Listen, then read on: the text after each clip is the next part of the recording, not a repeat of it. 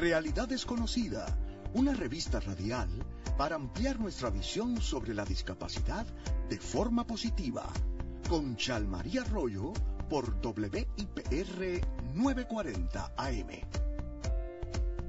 Saludos y bienvenidos a otra edición de Realidad Desconocida. Soy Chalmaría Arroyo, otro día más trayendo la discapacidad al centro de la discusión. Como siempre, antes de comenzar les tengo que recordar que nos busquen en todas las redes sociales, en Facebook e Instagram como Realidad Desconocida PR y en YouTube como Realidad Desconocida Aprende sobre la discapacidad. Ahí no solamente pueden encontrar los programas, al igual que la página de WIPR 940 AM, sino que también van a encontrar contenido complementario, noticias, otros artículos o reportajes que siempre vamos a estar publicando y pueden seguir aprendiendo sobre este tema tan importante.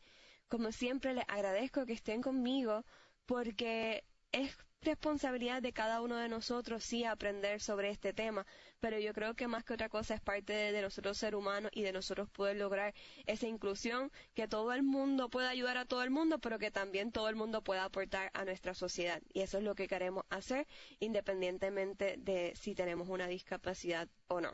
En el día de hoy les quiero también acordar que tenemos en la interpretación del lenguaje de señas a través del Facebook Live de WIPR 940 AM, así que si usted tiene una persona que la pueda aprovechar, envíalo a nuestra página, como dije, WIPR 940 AM en Facebook, y ahí van a poder buscar bajo realidad desconocida el programa de hoy y todos los programas de esta segunda temporada que lo tienen también. Le doy las gracias a Débora que nos dio feedback la semana pasada sobre, sobre la interpretación y le envío unos saludos bien, bien grandes a todas las personas que siempre nos escriben, tanto de Puerto Rico como de Latinoamérica. Sé que de Panamá siempre nos escuchan, así que un saludo bien grande de mi parte. El tema de hoy es el Día Internacional del Bastón Blanco, este viernes 15 de octubre. Así que queríamos hablar hoy de qué es esto del bastón blanco. A veces vemos personas con un bastón en la calle, pero no sabemos qué significan. Y, hay más de uno, hay más de un tipo de bastón. Así que hoy queremos hablar un poco de qué es, para qué sirve y aclarar un poco todas esas preguntas que las personas tienen sobre cómo una persona ciega se puede mover de forma independiente, qué uno debe hacer o qué no debes hacer cuando ves a una persona ciega caminando por la calle. Así que como siempre, desde una perspectiva informativa, pero también con muchas experiencias personales y muchas historias interesantes, les vamos a explicar todo esto. Nuestros super invitados de hoy, porque siempre mis invitados son los mejores, eh, tenemos a tres personas muy, muy especiales. Ariana Matei especialista en orientación y movilidad. Ella es una chica muy yo digo, ella es feminista y, es un poco de todo porque ella es maestra, administradora, maestra de orientación y movilidad, ella también dice que es ciega de corazón, así que es un poquito de todo. Ahora mismo ella trabaja en el área de impedimentos visuales, particularmente al momento está trabajando como directora del Centro de Ciegos del Hospital de Veteranos de Puerto Rico. Ariana es amante también al arte, y sobre todo al arte accesible. Está trabajando en varios proyectos que ayudan a que las personas ciegas puedan experimentar el arte de distintas maneras y también pues a otra, eh, trabaja en otras áreas como lo son la educación y, y las áreas con la, los enlaces con la comunidad. También tenemos a Francisco Javier Venegas, que conste que, que, conste que me pidió el, Francisco Javier completo, así que está así. Eh, es una persona que aprecio mucho, profesor en el, eh, de español en el Departamento de Educación, tiene una maestría en estudios hispánicos de la Universidad de Puerto Rico y tiene varios títulos en distintos países de Latinoamérica como Portugal, Costa Rica y El Salvador. Y aparte de su trabajo pues cuando hizo su tesis, él logró la medalla Luce López Baral, que es una medalla, un premio muy importante. Así que Francisco ha sido representante de las personas ciegas en distintos deportes, como lo son el judo, el atletismo, y, y yo nos ha representado muy bien en alrededor de todo el mundo. Y por último, pero no menos importante, tenemos también a Leida Santos, quien fue la segunda finalista del concurso de Idol Puerto Rico en 2013. Aleida tiene sus producciones discográficas, eh, la primera que fue Tal como Soy, y también tiene un sencillo navideño de que, ustedes los pueden encontrar pues, en, plataformas digitales, así que se los recomiendo, son muy buenos. Y Aleida, si no la has escuchado todavía, tiene una voz preciosa, así que lo único es, pues se, puede, se van a enamorar. Eso es lo que les puedo dar de advertencia. Ahora, quiero empezar hablando un poquito de lo básico con Adriana y Francisco Adriana, en tu caso, ¿verdad? Como especialista de orientación y movilidad, me gustaría que nos expliques qué es esto de un bastón blanco y para qué se utiliza. Muchísimas gracias por la oportunidad de estar aquí y hablar un poquito más de nuestro campo, porque para mí siempre es un honor poder hablar del bastón. Claro que sí, gracias a ti. El bastón, claro. El bastón blanco es este aparato que mucha gente le dice palito, pero por favor usted nunca dígale palito, siempre le va a decir bastón blanco. Que ve a una persona que está caminando y lo, y lo tiene de frente. Ese objeto lo que hace es ayudar a las personas con impedimentos visuales a encontrar obstáculos que estén en su camino. Que, por ejemplo, tú vas caminando y de momento, como en Puerto Rico, las aceras son así súper espectaculares, hay una raíz que está como creciendo en medio de la acera y tú como una persona evidente lo estás mirando y dices, ay, espérate, tengo que subir el pie. Pero entonces el bastón te ayuda a que cuando le choque con eso diga, Dios, espérate, ¿qué pasó aquí? Tú subes el bastón y entonces vas a obtener la información de que tienes que subir el pie. Así que el bastón es como si extendieras uno de tus dedos, así bien largo, bien largo, bien largo, y está tocando el piso y rastreando toda la información para cogerla y poder moverse de manera independiente. Exactamente. ¿Hay alguna forma, y es curiosidad a ver si hay algo específico, en que tú puedas identificar un bastón blanco de otros tipos de bastones? ¿Algo que lo hace particular o diferente? Sí, eh, lo primero es que el bastón largo, dependiendo de dónde viene tu entrenamiento, puede ser blanco completo, así un poco más alto que tú y se posiciona frente a ti. Hay un bastón de que el típico que las personas puede que vean, que tienen un mango, tienen una parte que es blanca y la punta es roja, y al final tiene como una bolita o tiene como algo que parece un marshmallow, tiene algo que ayuda como para hacer ese contacto. Así que típicamente va a haber un bastón que es blanco y rojo y está frente a la persona. Porque si, por ejemplo, ves un, bastón que la persona está usando como para apoyarse de balance, que es que típicamente vemos a personas que hayan tenido, no sé, que les duela un pie, una cadera o algo así, ese es de apoyo. Y tú lo ves y le dices, ah, mira, sí, un bastón. Y ese bastón es de apoyo. Pero el que un bastón largo, para el caso de las personas con impedimentos visuales, siempre va a estar al frente de la persona detectando esos obstáculos. Exacto. Sí, definitivamente a mí me lo estaba tratando de describir también y eso decía yo, ¿no? En cierto modo el bastón te ayuda a tú moverte solo y a detectar los obstáculos que están en el camino. Pero eso no significa que tú te vas a chocar con ellos, porque mucha gente piensa que, que cuando uno va caminando y chocas, el bastón choca con un poste que hay en el medio de la acera, por ejemplo, ah. pues rápido se asustan y piensan que tú te vas a chocar también. Pero realmente es que el bastón está detectando ese obstáculo primero. Exacto, esa es la importancia de que vayas frente a ti y eso pues te lo miden. Hay personas que prefieren el bastón mucho más largo porque caminan bien rápido y tú los ves que caminan ahí a las millas y si se encuentran con algo necesitan un tiempo de reaccionar. Porque si tú vas mirando para el lado y de momento como que te asustaste porque viste algo, tú te mueves rápido. Y la versión de eso es que el bastón entonces choque y tenga suficiente espacio para tu reaccionar. Claro, y ese, ese me reía ahorita cuando hablabas de, de dónde era tu entrenamiento y todo esto porque en cierto modo conozco muy bien los distintos tipos de bastones y de entrenamiento y demás. Y, yo soy una de esas que usa los bastones bien largos, pero es precisamente porque yo vuelo. Y entonces, si el bastón es muy cortito en lo que yo pienso, lo que me encontré, ya me fui por la escalera Sí, no, y eso no era. Así y uno tiene que hacer lo que vas cómodo tú te sientas, porque al final del día tú eres la que usa el bastón. Exactamente, y cada persona tiene su preferencia. Eh, eso sí, yo he escuchado que debe haber un mínimo de altura. ¿Nos puede hablar un poquito de eso? Como que la gente pregunta, pero ¿por qué es tan corto o tan alto, aparte de la, de la rapidez con lo que uno camina? ¿Cuál es la diferencia? mira, aunque suene medio feo, pero es la manera en la que uno se acuerda. Tú te lo mides hasta el sobaco. Y tú te lo llegas así a la axila y te lo mides y te llega así hasta el centro del pecho. Si es más bajito de eso, vas a tener problemas porque entonces vas a verte doblándote un poco hacia el frente para poder llegar y, y, y tocar ese obstáculo. O te vas a ver tratando de, de reaccionar y no tienes suficiente tiempo. O el bastón se baja mucho cuando llega a un escalón Así que si está como tu barriga, ese bastón es demasiado pequeño para ti. Así que tienes que subir al centro del peso o justo debajo de ahí del sobaco. Ok, super. Y hay mucha gente que me pregunta siempre, como que, pero ¿cómo la persona ciega pues se puede mover sola o cómo tú coges el tren, cómo puedes viajar a otro país que tú no conoces, cómo vas al centro comercial? Yo quisiera que nos explicara algunas de esas técnicas que tú le enseñas a tus estudiantes de para hacer estas cosas. O sea, cómo realmente ellos pueden usar ese bastón y otras herramientas que, que tú ofrezcas para ubicarse y moverse de un punto a otro.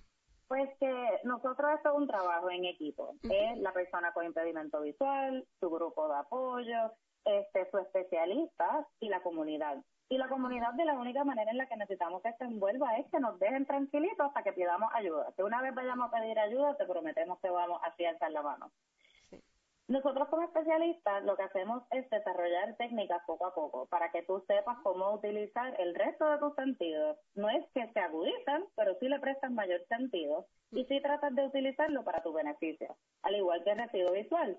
Una vez tú, por ejemplo, te sientes cómodo llegando a un edificio, a la parte de adentro, que un edificio, nada, vamos a ponerle un edificio gubernamental, y te sientes cómodo pidiendo esas direcciones, llegando a registrarte, subiendo y bajando, pues de ahí entonces tú como que expandes un poco a la comunidad y vas desarrollando destrezas para poder llegar a, vamos a decir, a comprar a Walgreens o que vayas al colmado de la esquina y que tú puedas trazar esa ruta y poco a poco se convierte en algo normal. Y de ahí tú vas explorando y añadiendo otras rutas para que te vayas perdiendo el miedo un poco.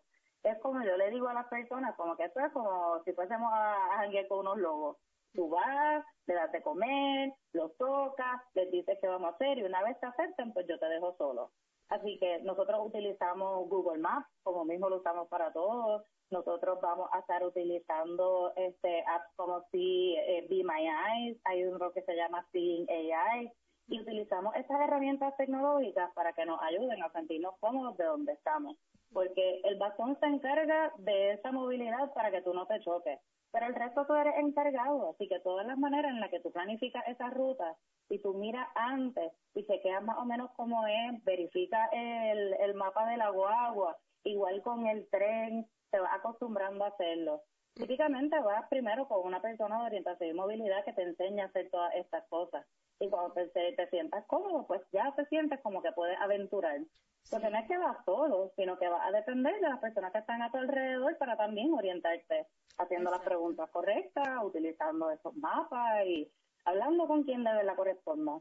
Quiero tocar en algunos de los puntos que estás mencionando porque ahí has dicho varias cosas súper, súper importantes y, y es el hecho de que esto es un proceso y va a haber personas que están en distintos niveles. So, este programa digo que es tanto para la persona que tiene alguna discapacidad como para el resto de las personas que quieren aprender cómo pueden ayudar y qué pueden hacer. Y, y es bien importante que la gente sepa que uno tiene que preguntar si esa persona quiere ayuda o si la necesita. Porque vas a encontrar personas que quizás están aprendiendo y necesitan más ayuda, a lo mejor quieren que hasta, a lo mejor en, este caso de una persona sea con un bastón, pues que se pueda aguantar de tu codo en guía humano, o que tú le des direcciones verbales, o que los acompañes side by side, o sea, al lado, y eso está muy bien.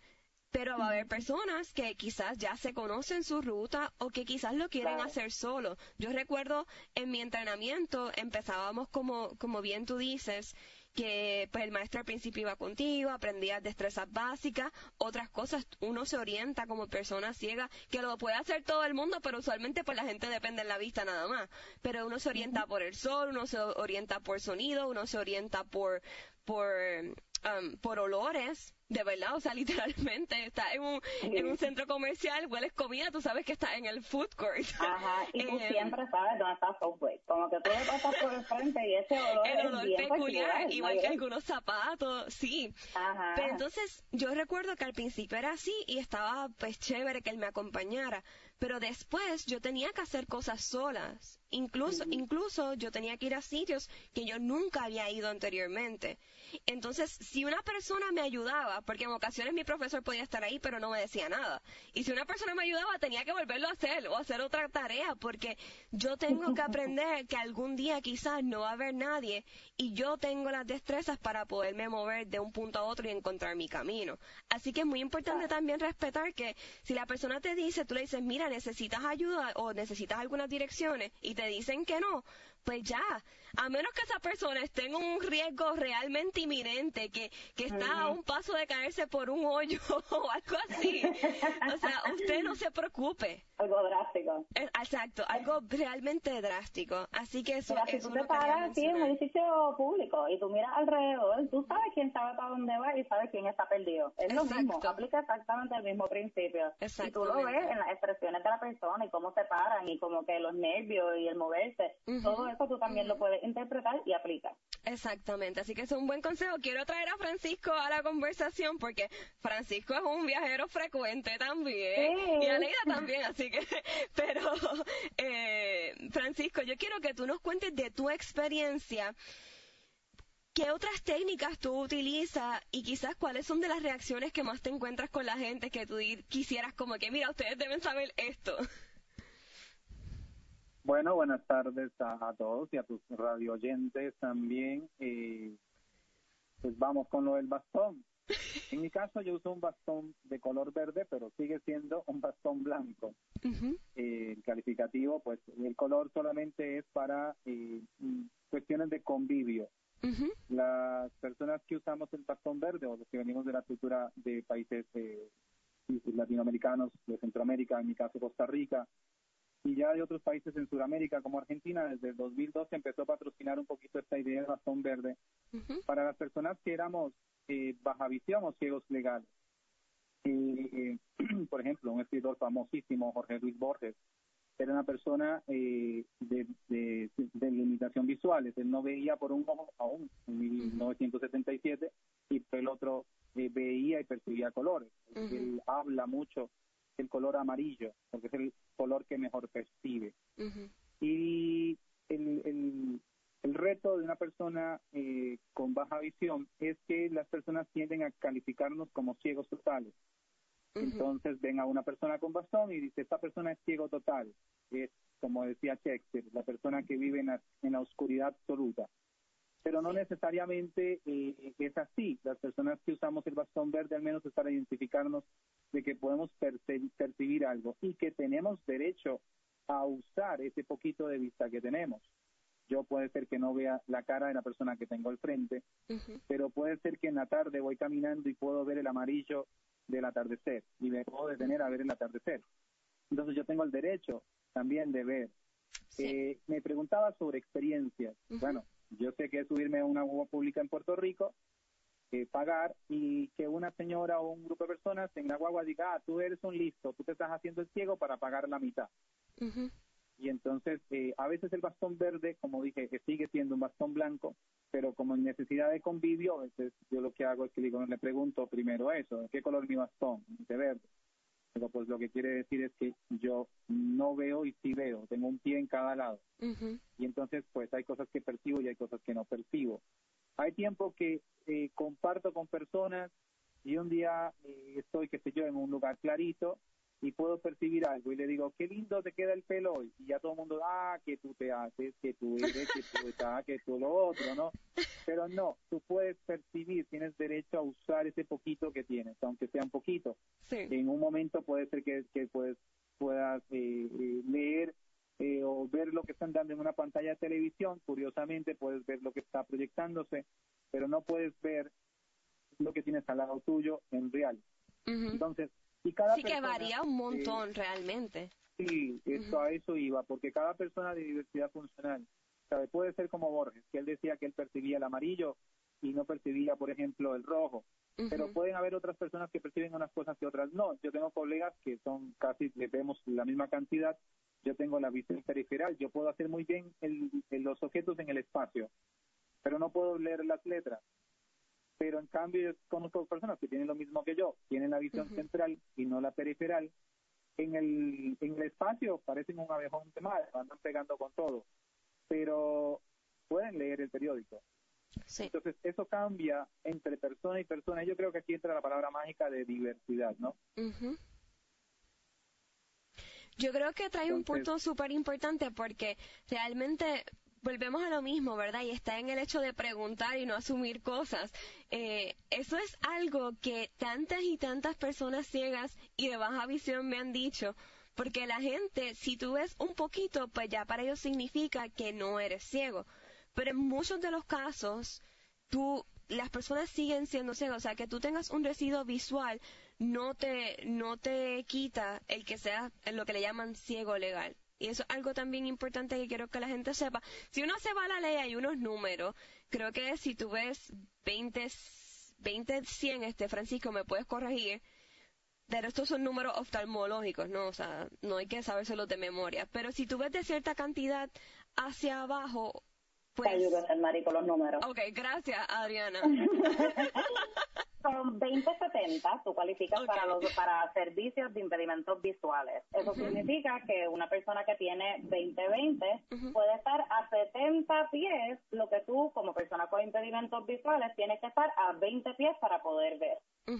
Entonces, con 2070 tú cualificas a todos los servicios gubernamentales pero con 20-200 es que cualificas como una persona con, como ciego legal. Así que como ciego legal, para poder recibir este, algunos beneficios adicionales, tienes que tener ese 20-70 o más. Claro. Y entonces volvemos a lo mismo. y eso está, eso yo creo que es importante saberlo si tú tienes que tomar unos servicios y demás. Pero para las personas, mire, lo que yo quiero llegar es que estos son distintos grados de vista. Tú no puedes preguntarle a la persona, mira, ¿tú ves tanto o cuánto? Si la persona te dice que tiene problemas visuales o que es ciega, créele, porque no creo que te esté mintiendo. Nadie, yo no creo que nadie quiera decir o pretender que ve o que no ve para aprovecharse. O sea, bueno, quizás hay personas, pero pero realmente sería la muy, muy no no es la norma. Vamos a ir a una pausa, pero no se me retiren porque me gustaría terminar el segmento con ustedes em, hablando de estos big no-nos, como que estas grandes cosas que ustedes dicen que definitivamente una persona no debe hacer cuando se encuentra con una persona ciega y su bastón, ¿ok? So, eso a regreso de la pausa por aquí por Realidad Desconocida en WIPR 940M. Estás escuchando Realidad Desconocida con Chalmaría Arroyo por WIPR 940M, trayendo la discapacidad al centro de la discusión.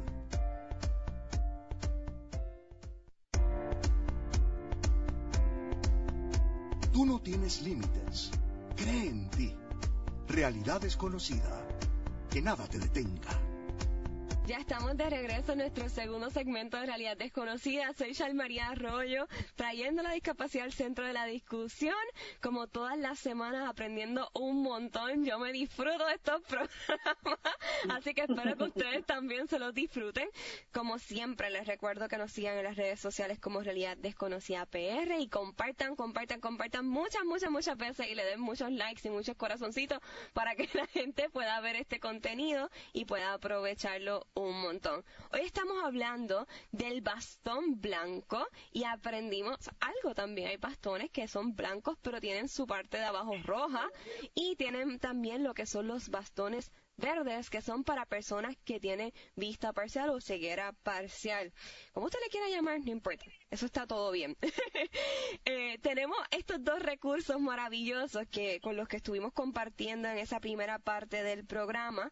Adriana Mate, que es especialista en orientación y movilidad, y Francisco Venegas, quien es profesor de español, pero también es una persona ciega y eh, trabaja y conoce muy bien distintos asuntos de la comunidad.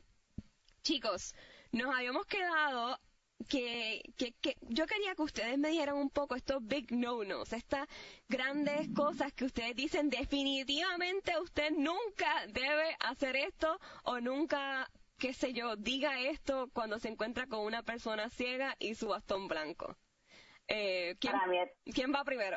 Adriana, te yo toca. rápido, como que como especialista en movilidad siempre, Ay, para mí lo primero, nunca agarre a nadie, nadie, nunca agarre. No hay necesidad de tocar a la persona, no hay necesidad de empujar, no hay necesidad de nada de eso. Podemos hablar con los seres humanos y la persona te va a dejar saber qué exactamente necesita. A mí como que ver cuando agarran a alguien, de verdad como que me, me pone mi corazoncito así acelerado. Sí, anécdota, yo recuerdo que um, Aleida me estaba contando algo parecido, pero en mi caso, como menciona, me agarraron el brazo, estaba en la Universidad de Puerto Rico en ese tiempo, y eran como, no era muy tarde, pero ya era como este periodo de 6, 7 de la noche, que tampoco es muy temprano, no había gente a mi alrededor, y viene este chico, no hablaba yo no sé, yo creo que ni hablaba español, ni inglés, ni nada que yo conociera. Y me agarra por el brazo y me empieza a decir algo súper random. Y yo le di con mi bastón, porque obviamente soy una chica, estoy en un lugar que no hay nadie a mi alrededor, y esta persona me, me toma del brazo.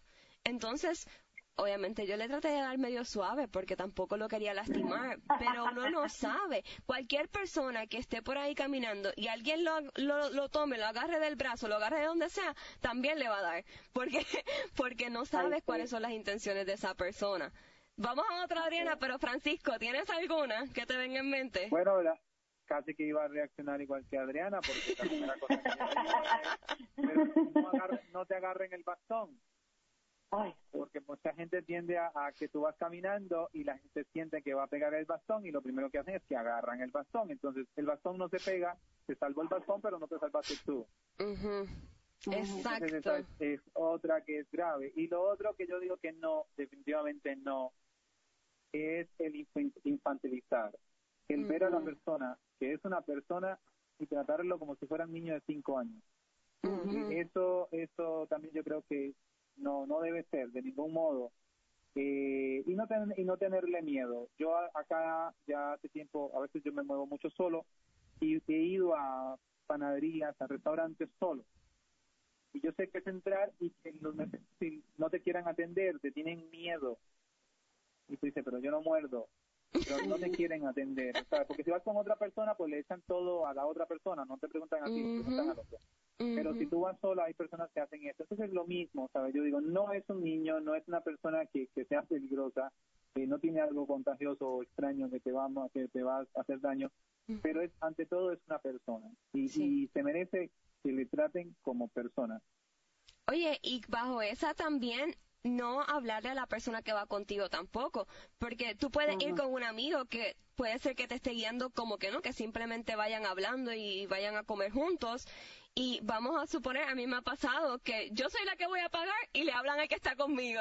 Y yo siempre a modo de chiste le digo, oye, pero si yo soy la que tengo la tarjeta. o sea, Así que sí, definitivo. quiero incluir a Leida en esto también, porque sé que tiene alguno que decir. Aleida, ¿cuál es como que un big no-no para ti que, que tú dices, diantre, no deben hacer esto cuando me ven caminando sola por ahí?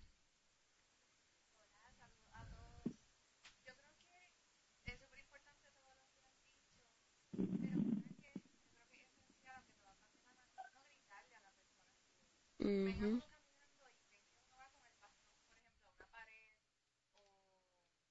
a una escalera, cuidado, te va a caer. Y yo, pero es que el bastón, el propósito del bastón es que el toque lo que está cerca para tú saber, o sea, la gente tal vez piensa que eso tiene como con un GPS que, que hace que, que tú no te pegues con las cosas. pero, pero eso es bien importante porque a veces le pueden hacer pasar un susto brutal a uno. Y una cosa que me hicieron a mí una vez fue que agarraron la punta del bastón y me querían como que guiar alándolo. y yo me paré como que, ¿qué? Exacto, como un como si fuera un perrito yo no. Eso es como que lo más, lo más increíble que me ha pasado, pero eso, eso de gritarnos a nosotros, eh, yo sé que tal vez es el instinto, pero traten de no. Sí, acuérdense que, de nuevo, ¿verdad? Cada, cada persona es diferente, pero usualmente una persona ciega no necesariamente, bueno, usualmente no tiene ningún problema de audición. O sea que le puede hablar normal y lo va a escuchar. Eh, igual que tú puedes asustar a la persona más que si no le dijeras nada. Porque a veces, a mí, a mí me ha pasado, Leida, no sé si te ha pasado esto también, Francisco, que empiezan a decirte, cuidado, cuidado, cuidado, cuidado, cuidado. Y tú en verdad ¿con en el piso, qué sé yo, es un chicle. y entonces tú como que te asusta o, te detiene, eh, pierdes la concentración de hacia dónde vas caminando y realmente no era un gran peligro. Así que, Adriana, que tenía otra, yo sé que sí. Ay, pero iba eh, en las líneas de no asumir, no asumir que la persona necesita ayuda, no asumir que la persona está en peligro, no asumir nada. Y tú puedes preguntarle directamente a la persona que necesita cómo te puedo ayudar. Ya, no es más nada, como que cómo te puedo ayudar. Y la persona te va a decir exactamente lo que necesita. Super. Francisco, quiero que me diga una última cosa y entonces vamos con Aleida porque Aleida nos tiene que contar esta historia que ella tuvo de, apatía con el bastón, pero que ahora pues lo quiere mucho y, es su amigo. Queremos saber esa historia. un proceso. Sí, eh, también fue el mío. Francisco, ¿el tuyo fue así también? ¿Tú, tú siempre quisiste tu bastón? Eh, no, realmente porque yo nunca conocí el bastón en mis primeros años. O sea, yo yo creía que yo era el único en el planeta, que no había más nadie como yo así. Creo que fue hasta los 16, 17 años que, mis profesores de secundaria me, hicieron tomar las primeras capacitaciones.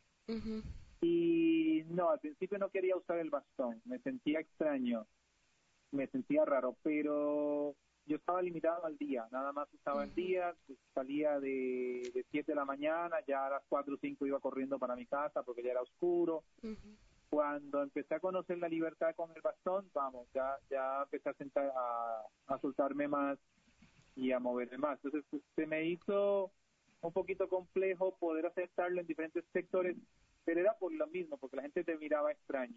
Ya después, el más grande, pues, por ejemplo, yo digo, si yo voy caminando, yo puedo a veces percibir muy bien la luz, pero sigo con el bastón abierto porque a veces tú tropiezas con alguien y como ya tú eres más adulto, la gente no es considerada, entonces tiende a, armarse un problema muy grande.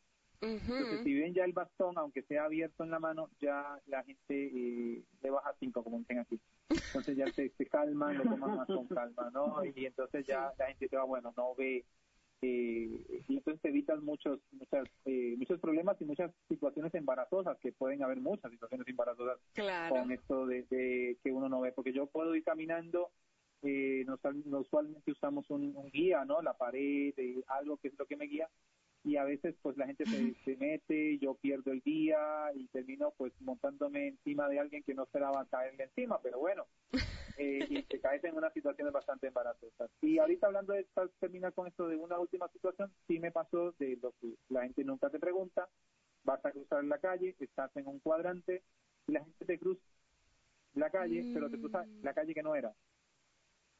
Y te dejan ahí, te dejan perdido y dices, anda, ¿y ahora dónde yo me quedé? y dónde yo estoy. O sea, hace un momento en la esquina que yo estaba estaba claro, pero ahora que esa persona me sí.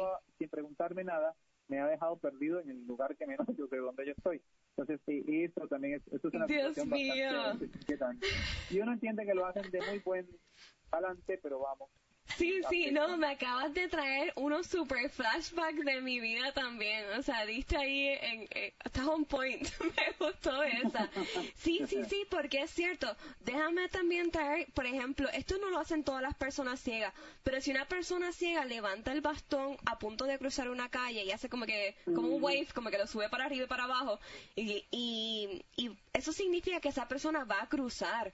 So, mire, persona que está guiando, vamos a decir que usted no sabe ¿verdad? Eh, o, la luz está verde, que se supone que la persona ciega sepa, pero que la luz está verde, pues usted deténgase, porque usted se supone que esté pendiente y usted está viendo quién, quién está pasando por ahí. Así que eso es una señal. Y en cuanto a lo que está diciendo Francisco, definitivamente, eso es otro big no-no de por qué no debe escoger la persona eh, y agarrarla sin, sin preguntar ni sin nada, porque usualmente si ya la persona tiene la orientación, como decía Francisco, y tú lo llevas a un lugar, le estás quitando ese sentido de dirección. Wow, me, me hiciste recordar muchas, muchas, muchas ocasiones en que me pasó eso y después me tardé más en llegar a donde iba. Con todas las explicaciones de, pues por ahí mismo, pues por allá. Eh, ay, Dios mío, mira, vamos a tener que hacer una segunda parte de este programa para seguir educando. Sí, esa otra. Hay que dar direcciones claras. Mire, a su derecha, a su izquierda, arriba, abajo, más o menos a 30 pies. Aunque usted se equivoque, tampoco estamos pidiendo que sea perfecto. Pero aquí y allá no funciona. Eso también es importante. Tenemos que ir a una pausa, chicos, pero gracias por estar conmigo. En realidad desconocida, me encanta me hicieron reírme un montón y yo creo que, ¿verdad? Dentro de, la risa y de las anécdotas también se aprende mucho. Así que están invitados siempre y nuevamente cuando ustedes quieran. Estás escuchando Realidad Desconocida con Chalmaría Arroyo por WIPR 940M, trayendo la discapacidad al centro de la discusión.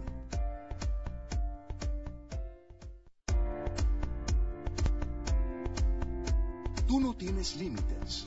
Cree en ti. Realidad desconocida. Que nada te detenga. Ya estamos en nuestro último segmento en Realidad Desconocida por WIPR 940 AM.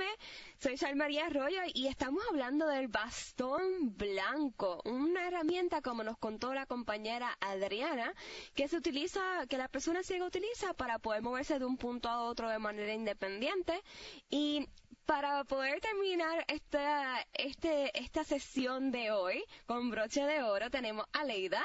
Aleida no solamente es artista, ahora es podcaster también, tiene su podcast Rompiendo la Rutina y precisamente ayer estaba hablando en uno de sus episodios sobre su relación con el bastón blanco. Pero no les voy a contar, voy a dejar que Aleida se los cuente. Aleida, ahora sí, bienvenido oficialmente. Gracias por estar aquí y cuéntanos un poquito de cómo fue tu relación con el bastón blanco. a ti por la invitación. Pues sí, desde marzo comencé un nuevo proyecto de un podcast. Ahí yo hablo de todo, de, de cosas de la, de la ceguera, de la música. Yo digo cualquier cosa que se me ocurra. Entonces, de todas las facetas que eres Exacto. Por eso el nombre. Yo dije, yo no quiero nada así específico. Entonces, pues yo dije esta semana, como estamos con el bastón blanco y todo, quiero contar un poco de mi historia porque tal vez mucha gente no, no, no lo conoce. Y es que como yo soy ciega legal o baja visión, pues yo sentía, sobre todo cuando era niña y adolescente, que no lo necesitaba, que lo que yo podía ver me, me servía suficiente para, para yo caminar y moverme y todo eso. Y a pesar de que yo empecé a estudiar en, en el Instituto de Cordero, que es para niños ciegos, y ahí aprendí el braille, y yo el braille siempre lo amé, me encantaba.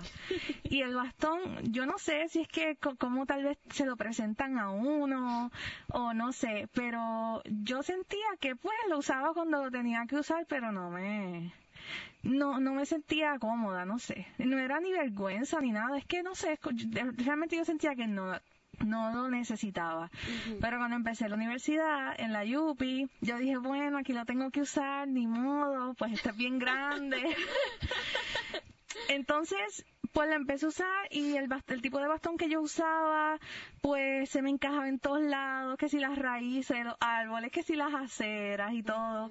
Pero entonces más o menos para ese tiempo yo empecé a participar de la, de la NFB aquí en Puerto Rico y con, con el grupo de jóvenes y todo eso, yo digo que eso, eso fue esencial porque yo veía a, primero que empecé a usar otro tipo de bastón que me gusta más que el que usaba antes entonces también salíamos los jóvenes juntos, íbamos solos al cine, a comer, a, hacer diferentes cosas y yo me sentía pues más independiente usando el bastón, sin tener que caminar con nadie. Claro, uno tiene sus anécdotas y sus historias, pero yo decía, pero ¿por qué yo me tengo que sentir mal de usar el bastón si a la que está beneficiando es a mí, a mi independencia?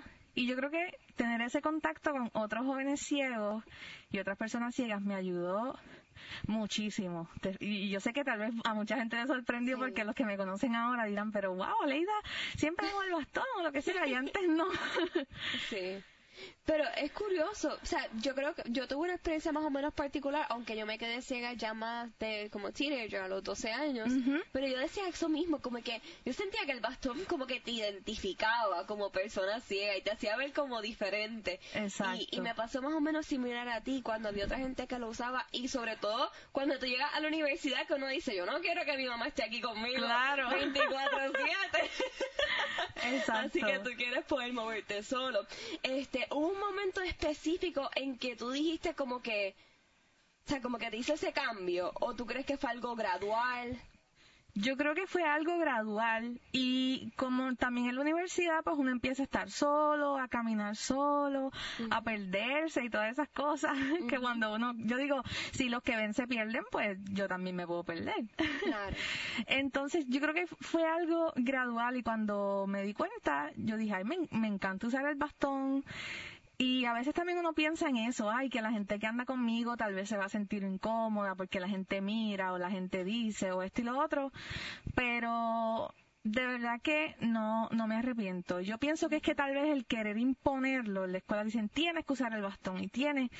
Yo pienso que, que tal vez eh, hay que buscar otro tipo de, estrategia o de, o de forma de tú como dije en el podcast, ir enamorando a la persona ciega, no como que imponérselo de que lo tienes que usar y punto. Yo cuando lo usaba, yo era así rebelde y no lo usaba.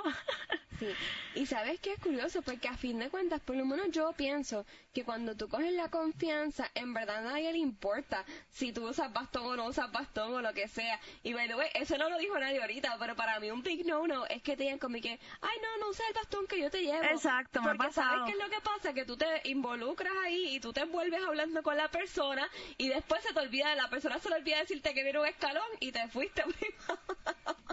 Eso es así. Este- Igual que hay personas como que les da, ay, no lo uses, que andas conmigo, pero como por, porque les da pena que lo uses. Pues no, no andes con ese tipo de personas, aunque sea hasta familia, digo yo. Sí, y no hay que tener pena tampoco, o sea, las personas Claro. somos, digo, hay de todo, hay gente que está bien amargada y bien triste y Sí. pues tienen muchas situaciones, pero igual hay gente que es normal y vive feliz. Claro, y si al final es algo que es de beneficio para uno, pues mira, eh, también si nosotros salimos y nos exponemos a la gente, que nos vean, pues la gente también va a empezar a crear esa conciencia y a entender que nosotros estamos aquí, que somos parte de, de la sociedad y que podemos ser independientes, pero si nos quedamos Sí. encerrados o salimos sin bastón ni nada, pues la gente va a pensar que o no podemos caminar solos o cualquier otra cosa que no es la realidad. Exactamente. ¿Alguna vez tuviste alguna experiencia con amistades en la universidad cuando empezaste a usar el bastón? Como que algo o súper positivo o, o negativo, algo que te marcó, que tú digas, diantre, me acuerdo de esto.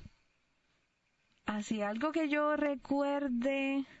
Una cosa que me estaba bien, bien curioso era que pues de día yo puedo ver bastante bien cuando está bien soleado o en sitios que yo pues ya conozco o que me describen y así y me a, veces me decían, como yo caminaba, a veces yo digo, yo a, a veces hasta corría de un lado a otro porque ya uno caminando tanto por un sitio pues se lo aprende.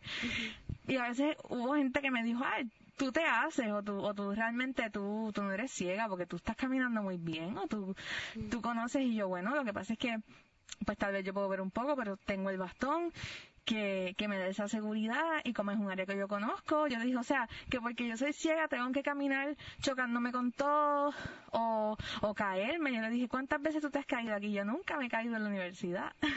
Sí, Entonces sí, yo sí. digo que siempre pasan esa, esos comentarios que tal vez la gente piensa que son un chiste, pero no es la realidad porque uno puede tener esa esa capacidad de, de aprenderse las cosas y de, Sí. de tener un, un, un buen sentido de, de orientación y, y todo. Incluso en la casa, yo estoy segura que no Exacto. en casa para nada. Y yo, yo tampoco, yo conozco un montón de gente en que lugares como, como su hogar y lugares bien familiares no lo necesitan. O sea, puede ser que se choquen con algo igual que cualquier otra persona, pero no, no necesariamente este lo necesitan. Aleida, si hubiese algo, así mismo, ¿verdad? Yo creo que mencionaste o tocaste en eso cuando mencionas este ejemplo, pero si hubiese algo que tú siempre quisieras que la gente sepa sobre las personas ciegas o sobre el bastón o cualquier aspecto que tenga que ver con eso y, y que tú dices, no he tenido la oportunidad de decirlo así al grano, ¿qué sería? Yo creo que fue Francisco que lo, que lo mencionó, pero el que la gente deje la pena y el tratar de infantilizarnos y, y, y, es que esa pena, yo digo, uno, uno lo siente y a veces uno le da hasta rabia, porque yo digo, pero ¿por qué? Si yo estoy viva, estoy, puedo hacer cualquier cosa, lo único que no puedo ver. Entonces, pues la gente piensa que eso nos, nos hace inútiles, que no podemos hacer nada, nada, nada.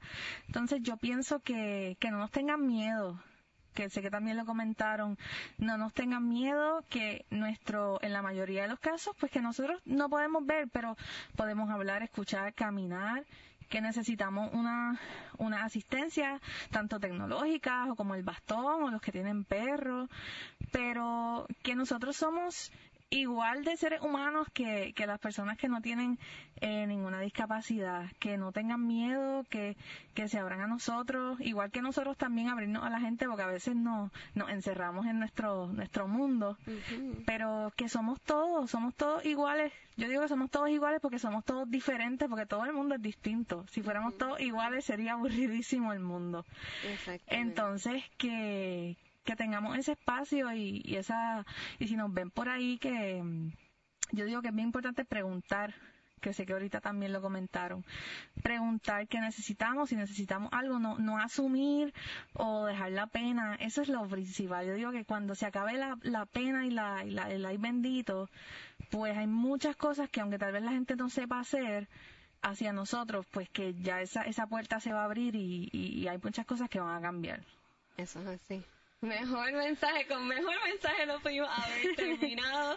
pero yo quiero terminar con una nota positiva, te voy a poner en el spot. Pero como eso es lo tuyo, yo quisiera que termináramos con que nos cante un cantito de una canción tuya para que la gente que todavía no se ha podido deleitar con tu voz, pues conozcan de, de, de ti un poco más y, y, puedan ver ese lado. Y luego entonces hacemos el cierre. Un minuto, Aleida, dale, regálanos un minuto de tu hermosa voz. Bueno, vamos a ver qué puedo cantar.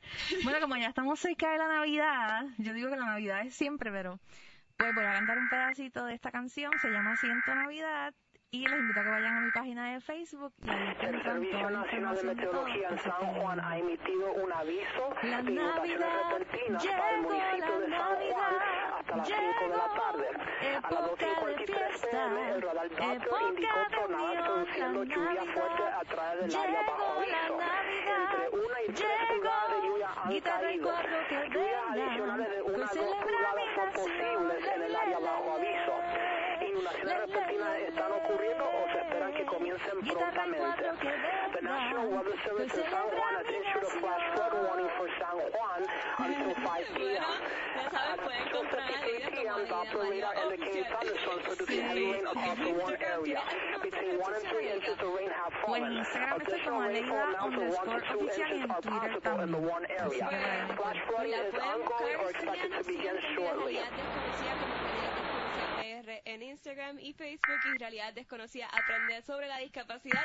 Soy María Arroyo y estoy súper agradecida de que haya estado un día más conmigo en este super programa Aprendiendo sobre la Discapacidad y el Bastón Blanco. Este viernes vamos a estar en el municipio de Cataña, en el Malecón, en una feria de salud de la Asociación de No Videntes Luz de Amor. Voy a estar allí también compartiendo parte de mi experiencia y compartiendo con todas las personas en esa marcha del Día Internacional del Bastón Blanco. Nos vemos.